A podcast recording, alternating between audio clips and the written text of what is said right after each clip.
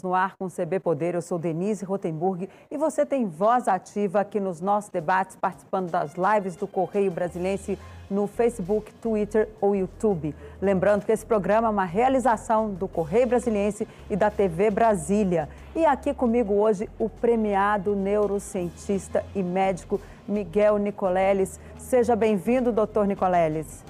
É muito bom ah, receber o senhor aqui. Muito obrigado pelo convite. Doutor, hoje nós tivemos uma reunião dos três poderes. Tivemos ali o presidente da República, o presidente da Câmara, o presidente do Senado, o presidente do Supremo Tribunal Federal, governadores, ministros e uma foto linda no Palácio da Alvorada, onde foi dito ali que vai haver uma união nacional e a possibilidade de ter uma, finalmente uma coordenação nacional. Foi formado um comitê, vem aí com um ano de atraso. Hoje também é aniversário lá do, do, daquele discurso, daquele pronunciamento, onde o presidente se referiu a isso como uma gripezinha. O senhor acredita que com essa reunião de hoje, agora vai, o país finalmente vai tomar um rumo aí na condução e na gestão dessa pandemia? Bom, eu, como cientista profissional que estou há um ano e pouco acompanhando a crise, acho bem difícil que uma comissão nacional, que é uma proposta que eu venho defendendo uh, desde o início da pandemia e mais veementemente desde uh, novembro, dezembro desse, do ano passado, uh, eu tenho grandes dúvidas que essa comissão possa, anunciada hoje, possa ter sucesso se ela incluir uh, né, qualquer tipo de participação do governo uh, federal no sentido do presidente da República. Né? Se não houver a independência total uh, de uma comissão nacional para que ela possa realmente ter poder para implementar o que é preciso ser feito no Brasil para nos salvar dessa catástrofe, eu acho muito difícil ela prosperar eu fico uh, satisfeito de ver que, uh, pelo menos, a ideia está ganhando tração, né, a ponto até de quem negava a pandemia, a gravidade dela e a relevância de um Estado maior nacional tenha começado a se mexer. Mas eu continuo muito cético de que uma comissão dessa possa funcionar uh, com a, a liderança do, da presidência da República. Na minha opinião, essa comissão deveria ser uh, independente e, e, com os outros poderes da República, evidentemente, com os governadores, Associação de Prefeitos, instituições da sociedade civil e comunidade científica, mas independente do Poder Executivo. Pois é, o presidente hoje ainda falou em tratamento precoce, ele insiste nisso. O senhor acredita que isso tem algum resultado? Não, não existe evidência nenhuma em nenhum lugar do mundo, eh, em nenhum país aprovou nenhum tratamento precoce, então essa posição só reforça o ponto de vista que eu acabei de externar a sua pergunta anterior, né? Com um presidente claramente negacionista que continua recomendando medidas ineficazes e que contribuíram para que nós chegássemos a esse ponto trágico, né? Nesse momento, às vésperas do anúncio, a horas do anúncio de 300 mil óbitos no Brasil e provavelmente mais de 3 mil óbitos diários novamente hoje, né? A gente vê que é muito difícil qualquer comissão séria independente trabalhar sob a sombra desse negacionismo explícito do presidente da República. Pois é, inclusive nessa reunião de hoje, o único que falou em isolamento social durante aquele, todos aqueles discursos foi o governador de Goiás, Ronaldo Caiado. Ele ainda se referiu nisso apenas como em caso de uma situação extrema. Como é que o senhor acha que o governo vai lidar com isso daqui para frente?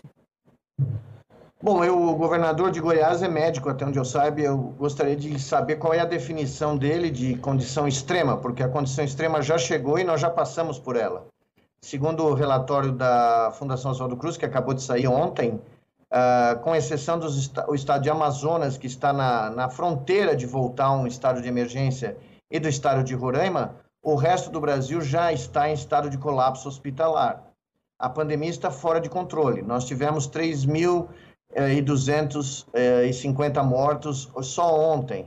Uh, estamos chegando a 300 mil óbitos sem sinal de nenhum respiro. Então, eu não consigo entender a definição de situação extrema do governador de Goiás. O que nós precisamos hoje é um lockdown nacional, precisamos bloquear o fluxo de pessoas pela malha rodoviária uh, e a malha a, aeroviária brasileira. Precisamos dar apoio financeiro digno para as pessoas poderem ficar em casa, aumentar a vacinação de forma relevante e criar uma comissão independente que possa ter uh, poder de decisão claro e de implementação claro.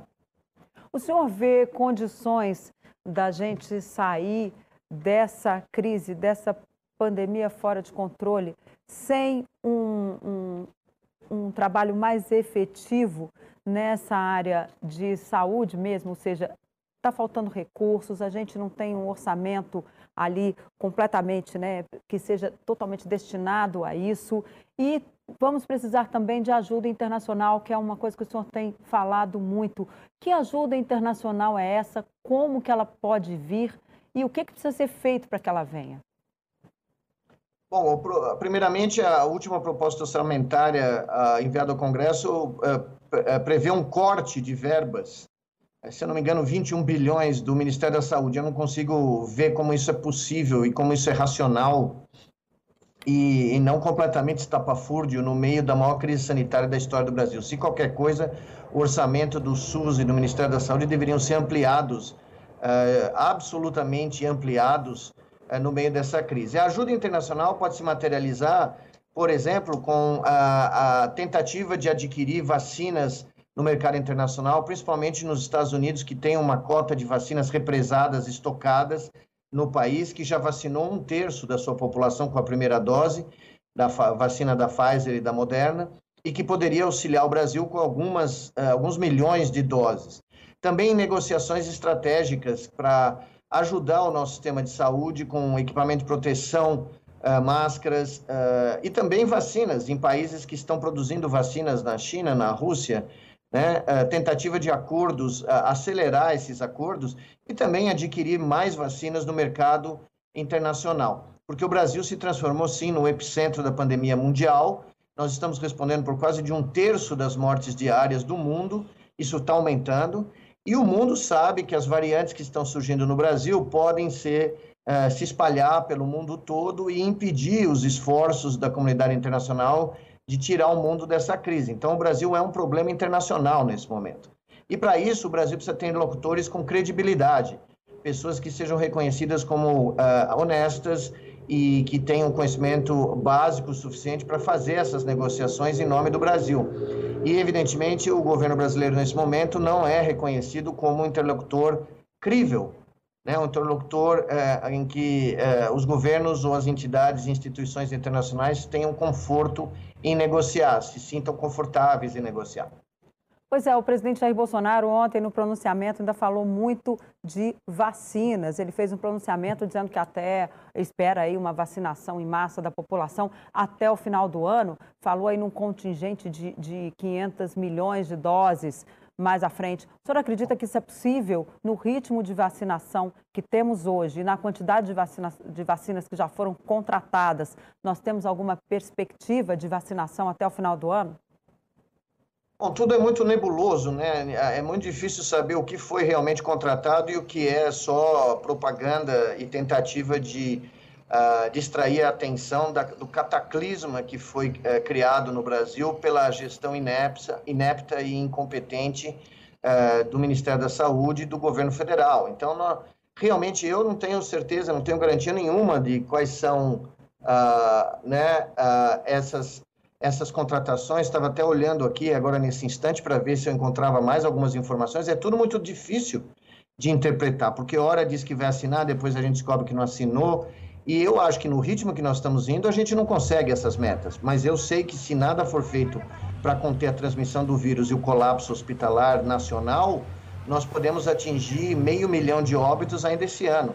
Aliás, a, a, a nível uh, de agosto, né, as previsões já existem várias estimativas de que para o final de julho nós podemos chegar a meio milhão de óbitos, o que seria assim absolutamente assustador, devastador para um país como o nosso, né? Pois é, a gente tem imagens aqui na nossa tela da vacinação no DF. O senhor fala nesse contingente de mortes que podemos alcançar em agosto.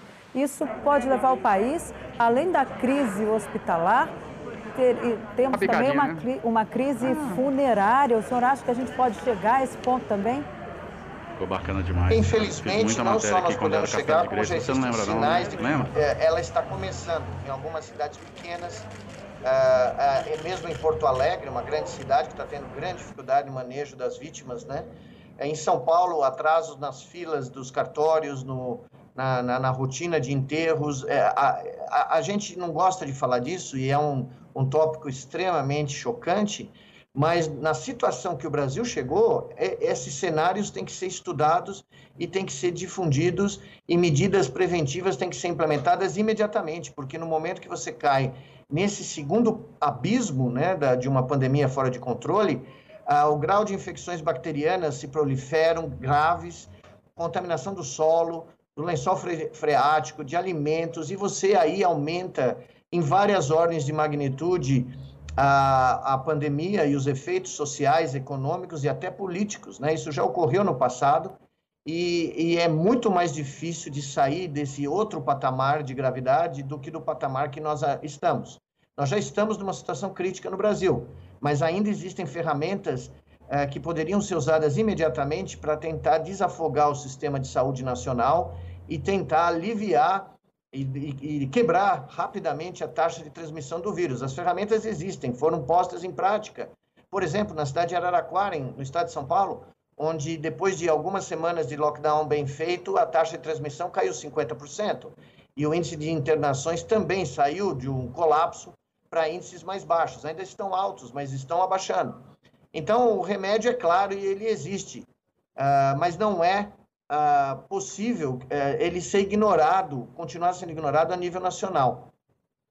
O que, que o senhor chama de um lockdown bem feito? Para deixar bem claro aqui para quem está em casa, como é que isso se procede? Porque a gente já teve no Brasil, paralisaram algumas atividades, aí depois, ah, não, mas essa aí é essencial, libera. Aí tem outra, cada um quer colocar ali a sua atividade como essencial. O presidente da República até queria aí um projeto de lei para colocar todas as atividades do país como essenciais. O que, que o senhor considera um lockdown bem feito? Por exemplo, passear no parque?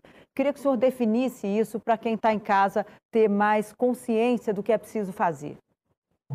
É, os exemplos existem mundo afora, né? A Inglaterra, o Reino Unido fez três, e esse último foi extremamente eficaz, reduzindo as mortes de 1.800 para 17 é, por dia, e reduzindo o, as internações dramaticamente permitindo que a campanha de vacinação uh, continuasse uh, em paralelo e aumentasse a proteção da população uh, do Reino Unido. Então, o lockdown é, é, isso, é, é você evitar aglomerações de toda sorte, fechar todos os serviços que não sejam literalmente essenciais, uh, fechar né, as estradas, fazer bloqueios sanitários, diminuir ou eliminar todo o fluxo que não seja essencial pela malha rodoviária e aeroviária, por exemplo, uh, impedir os ônibus intermunicipais de continuarem circulando por um período de tempo, uh, fechar o comércio de uma forma completa, todo tipo de escolas, não deixar brechas nenhuma de aglomeração, não criar falsas definições de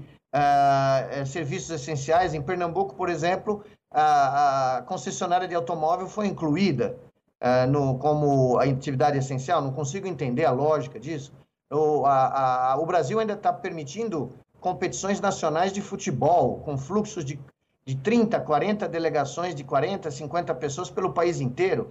Isso são elementos claros é, que permitem a, o espalhamento do vírus. A Coreia do Sul mostrou isso claramente quando ela restringiu os fluxos uh, de pessoas pela malha aérea e rodoviária. Testou uh, em um, um grau espetacular e rastreou de forma profissional os contatos das pessoas infectadas, a Coreia do Sul fez um, um, um trabalho espetacular. A mesma forma a Nova Zelândia, a mesma forma a China, uh, Taiwan. Uh, então, uh, você tem exemplos claros, bem feitos no mundo, que conjugam múltiplas atitudes por um período curto de tempo que permitiram que esses países pudessem retomar, por exemplo, o seu crescimento econômico. A Nova Zelândia teve um crescimento de 2,5% do PIB o ano passado porque fez tudo direito. A China cresceu 6% e assim por diante. Então, é possível fazer sim, é só existir a, a abertura e a vontade política e o Brasil e os gestores brasileiros pararem de ignorar ou empurrar com a barriga o problema, porque não tem mais para onde empurrar. Nós chegamos no limite, nós estamos caindo num abismo que dessa vez é maior que o Brasil. Né? Então, a, a, a coisa é muito simples, só precisa ser feita. Agora, o senhor fala, né, o senhor lembrou a questão dos testes. Lá atrás, no início da pandemia, a gente falava muito em testar a população, a Organização Mundial de Saúde falou teste, teste, teste. E depois parece que o Brasil esqueceu essa, essa testagem da população. A gente hoje em dia não ouve falar mais nisso. O senhor acha que tem que ser por aí? É, é preciso retomar essa, essa tarefa de testar a população? Sim, sem dúvida, mesmo porque nós temos testes rápidos agora, como o teste de antígeno, que poderiam ser implementados a nível nacional e não foram, porque o Brasil não comprou nada do que precisava em, quantidade suficiente. Então, eh, todos os epidemiologistas, todos os infectologistas continuam defendendo a testagem, porque ela é muito fundamental para a gente saber a situação real e para também a gente poder realizar inquéritos sobre epidemiológicos que nos dêem uma noção do que está acontecendo com as novas variantes, né? Além da testagem, nós temos que fazer mapeamentos geográficos no tempo do espalhamento né, dessas, dessas variantes através do sequenciamento genético, que o Brasil tem condição de fazer, mas precisa fazer em, em grau muito maior para o país todo, para que você tenha um mapa cotidiano atualizado continuamente sobre qual é o fluxo geográfico dessas variantes eh, que tanto assustam a nós e o mundo todo.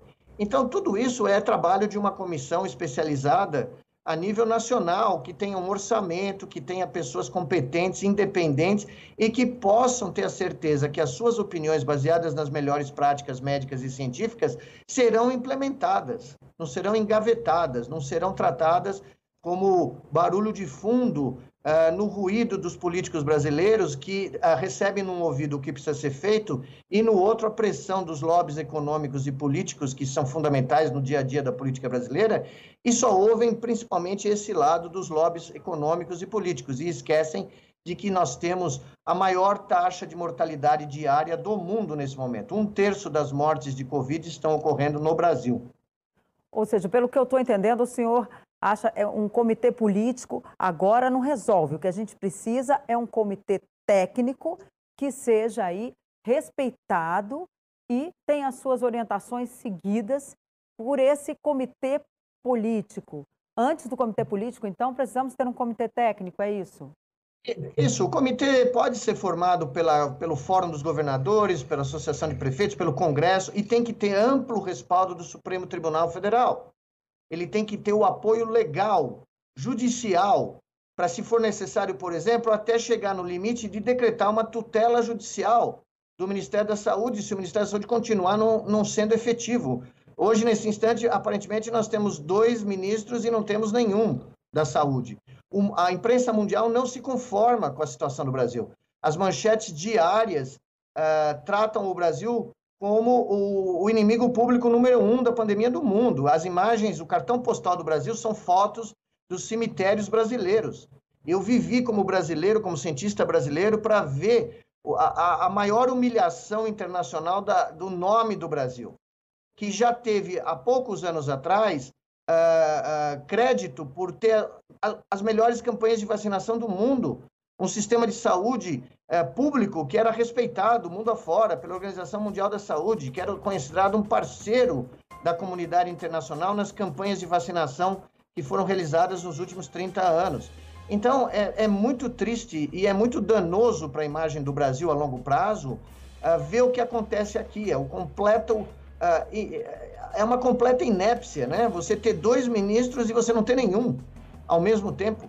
Então é tudo no tapa, é tudo feito uh, de maneira completamente divergente do que é preconizado pelas instituições uh, de saúde do mundo e pelos cientistas da comunidade brasileira e internacional. Bom, pelo menos um ministro da Saúde já foi, doutor Nicoleles. Já, ele foi demitido ontem e assumiu o ministro Marcelo Queiroga, mas nós vamos para um rápido intervalo. O CB Poder já volta. É um minuto, não saia daí, que nós vamos continuar aqui com a nossa entrevista com o médico e neurocientista Miguel Nicoleles. Pode mandar participando as suas dúvidas e, quem sabe, uma perguntinha aqui para a nossa live. Até já.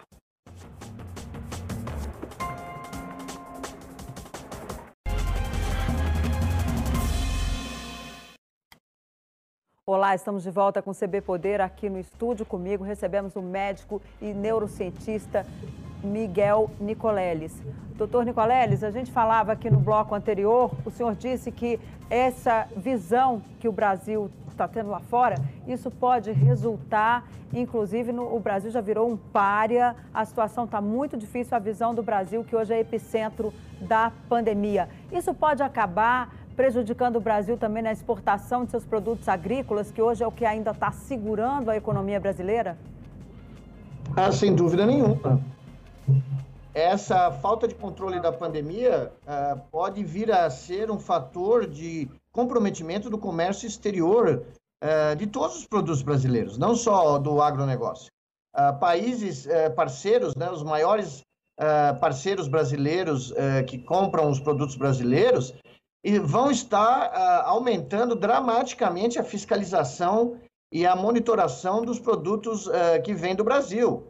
E se por acaso algum tipo de contaminação for detectada, uh, os bloqueios ou o bloqueio econômico que pode surgir como resultado vai ser extremamente prejudicial e danoso para o Brasil. Quer dizer, a ironia da situação é um, um, várias pessoas aqui no Brasil uh, tentam usar a economia como justificativa para não fazer um combate apropriado da pandemia. Mas no final, no frigir dos ovos, o descontrole completo da pandemia pode levar a economia brasileira, que é baseada basicamente na exportação de commodities nesse momento, a uma crise sem precedentes, porque os produtos brasileiros podem começar a ser bloqueados uh, fora do Brasil. Então, os empresários que dessa área né, uh, muitos dos quais apoiam o atual governo, deveriam começar a pensar sobre isso, porque eles vão sentir no bolso o drama uh, de uma pandemia fora de controle.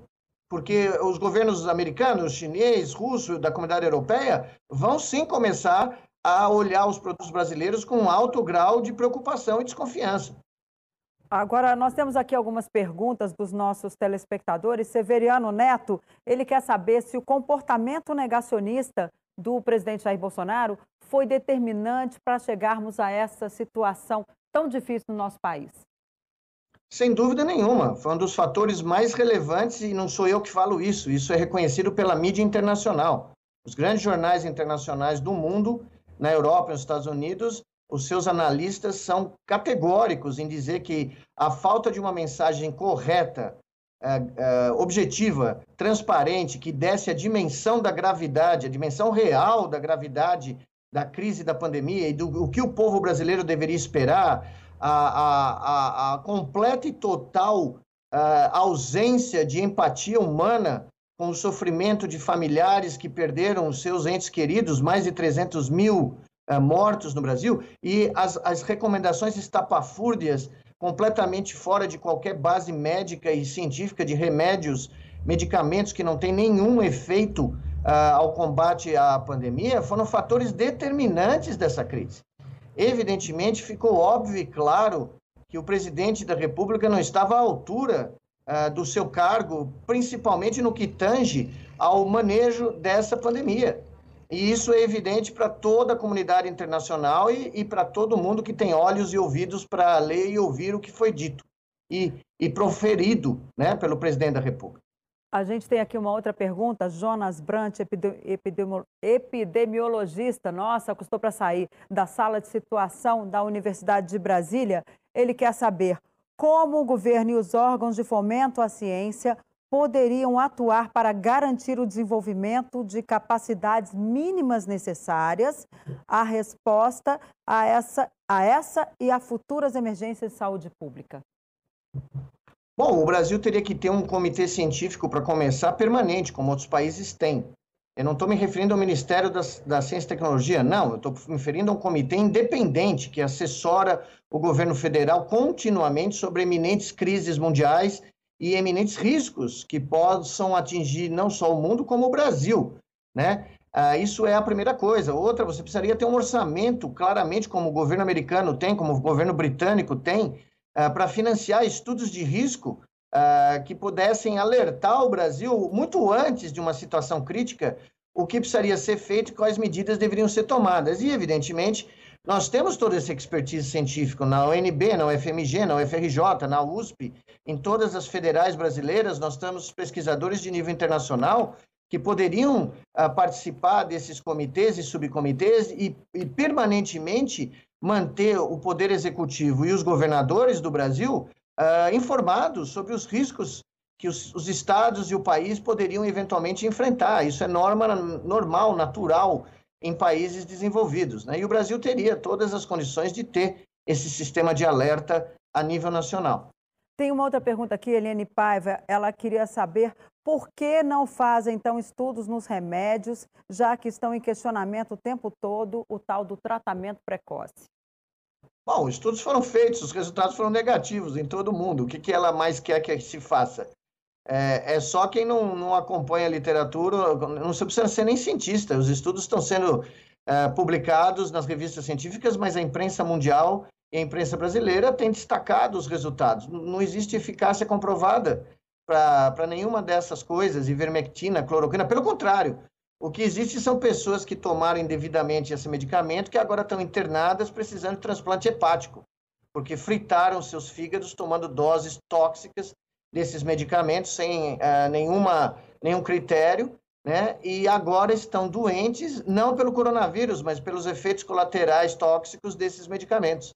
O Brasil é um dos poucos países do mundo, junto com os Estados Unidos, onde esses números são alarmantes, né? Porque essas drogas foram propagadas falsamente indevidamente, inclusive pelo Poder Executivo brasileiro, pelo governo federal, e agora estão uh, causando lesões gravíssimas em pessoas que inadvertidamente eh, seguiram essas recomendações.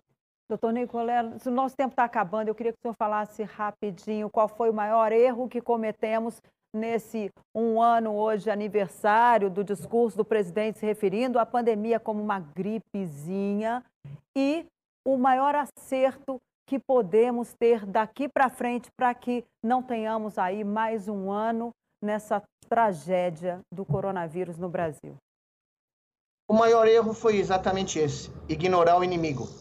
Ignorar que nós estávamos entrando numa guerra biológica que era claro já em janeiro do ano passado, quando a China uh, demonstrou a gravidade do problema e, uh, e reagiu como se fosse uma guerra de invasão do país e conseguiu conter, mas no momento que o vírus aparece na Europa e ele aparece nos Estados Unidos, era óbvio né, que nós teríamos uma grave crise no mundo todo e, e no Brasil. Então, ao ignorar a dimensão da crise, ao não ter nenhuma visão uh, estratégica, a não ter nenhum uh, plano colocado em prática imediatamente para proteger os brasileiros, nós cometemos o maior erro sanitário, a maior, uh, quer dizer, a maior crise da história do Brasil foi ignorada no seu princípio.